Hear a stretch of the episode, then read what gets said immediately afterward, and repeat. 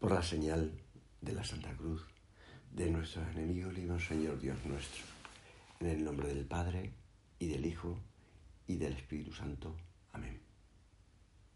Señor mío y Dios mío, creo firmemente que estás aquí, que me ves, que me oyes. Te adoro con profunda reverencia. Te pido perdón de mis pecados y gracia para hacer con fruto este rato de oración. Madre mía Inmaculada, San José, mi Padre y Señor, Ángel de mi guarda, intercede por mí.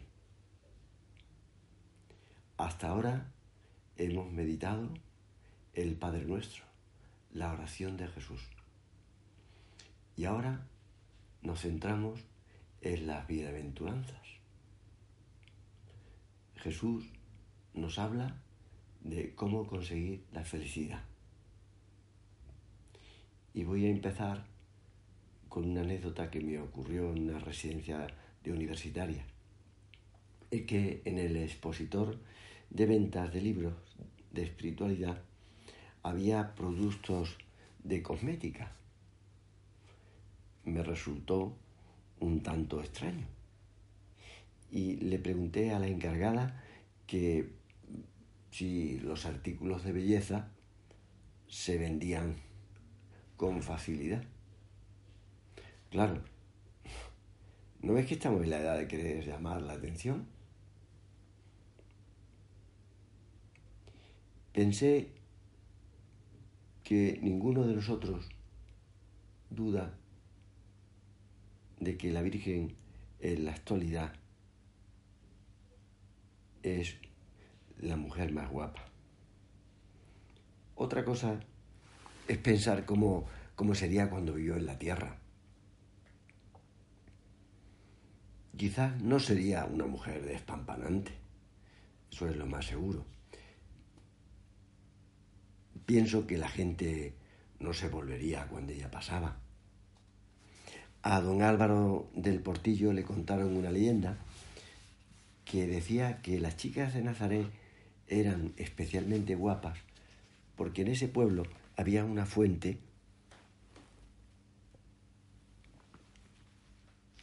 que tenía la propiedad de dar la belleza a las que bebieran de ella.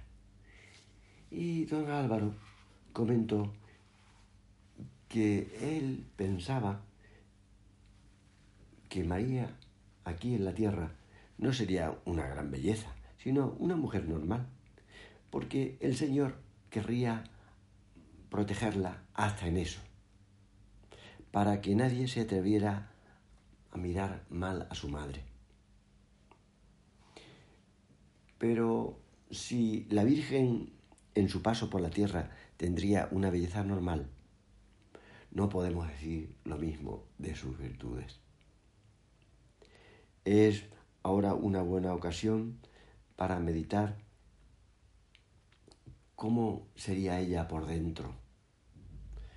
Por fuera no nos ha llegado ninguna foto, pero sí tenemos un retrato de su vida interior, las bienaventuranzas, que nos muestran cómo es la Virgen, porque como dicen los teólogos, son las características de la vida de un cristiano. Y ella fue la mejor de los discípulos del Señor. No es exagerado pensar que Jesús estaría mirando a su madre al predicar las bienaventuranzas. San Lucas nos hace ver a quién va destinada mm, esas enseñanzas. Dice Jesús levantando los ojos hacia sus discípulos. Por eso cada una de las bienaventuranzas nace de la mirada dirigida a los discípulos. Claro, no solo a la Virgen, sino también a cada uno de nosotros, que estamos elevando nuestra mente a Dios, hemos meditado cómo era la oración del Señor, que también sería la oración de la Virgen, porque es la oración del cristiano. Precisamente en los manuales de historia de las religiones o de religiones comparadas, al tratar del cristianismo, lo resumen todo en el Sermón de la Montaña. Allí figuran la oración del Señor y las bienaventuranzas. Así como el Padre Nuestro es la oración de Jesús, que todos los cristianos debemos recitar, las bienaventuranzas reflejan la vida interior del mismo Señor, que debemos imitar sus discípulos. Jesús es el que se hace pobre, el humilde de corazón. Jesús es el que sufre, el perseguido a causa de la santidad. Y los cristianos seremos felices, bienaventurados, santos, si seguimos por ese camino.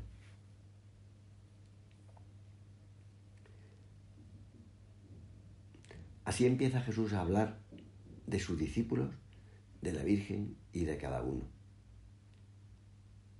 Bienaventurados, felices. ¿Y por qué dice eso? María era feliz porque poseía el reino de los cielos. Y el reino de los cielos lo tuvo gracias a su pobreza de espíritu. María era pobre materialmente hablando, pero también de alguna forma por dentro. Esa es la humildad. Bienaventurados los pobres de espíritu, porque de ellos precisamente es el reino de los cielos. Así han sido los santos.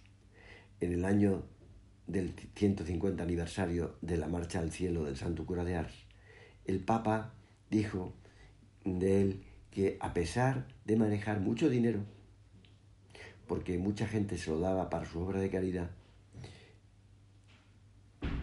él era rico para dar a los otros.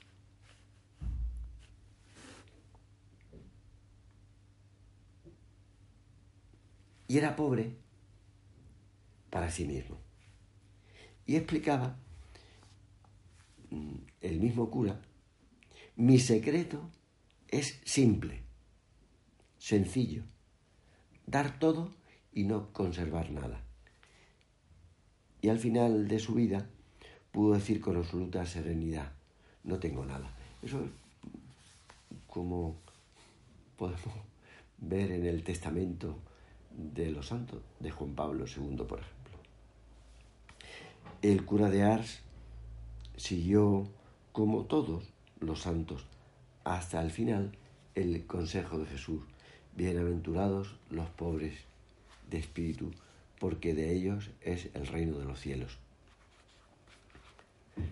Pero también con esta bienaventuranza el Señor describe nuestra situación personal, porque estamos necesitados de afecto, de cariño, de dinero, de ropa.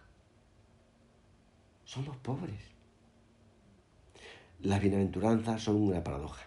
Con ella Jesús da la vuelta a lo que la gente piensa habitualmente y lo que parece malo pasa a ser bueno.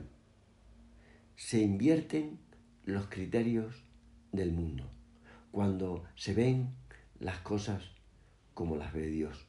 Para eso estamos haciendo oración. La Virgen era pobre, pero no porque no hubiera tenido, sino porque todo lo que había recibido lo entregó a Dios. Hubiera sido rica por su inteligencia, su juventud, su elegancia. Esos son los criterios del mundo. Pero eligió entregarse a Dios y quedarse sin nada. Decidió entregar su cuerpo y su alma a Dios, convencida de que nadie la llamaría madre. Pero se equivocó, porque ha sido la mujer de la historia de la humanidad que más ha sido llamada así, madre y ahora lo hacemos. Es un consuelo saber que los santos, de alguna forma, se equivocan, porque a Dios no le podemos ganar en generosidad. Felices los que se entregan a Dios, porque el Señor los hará ricos. Los pobres no tienen dinero para comprarse muchas cosas en las rebajas y a veces no encuentran el afecto que buscan en los demás. Son pobres porque no tienen quien les comprenda.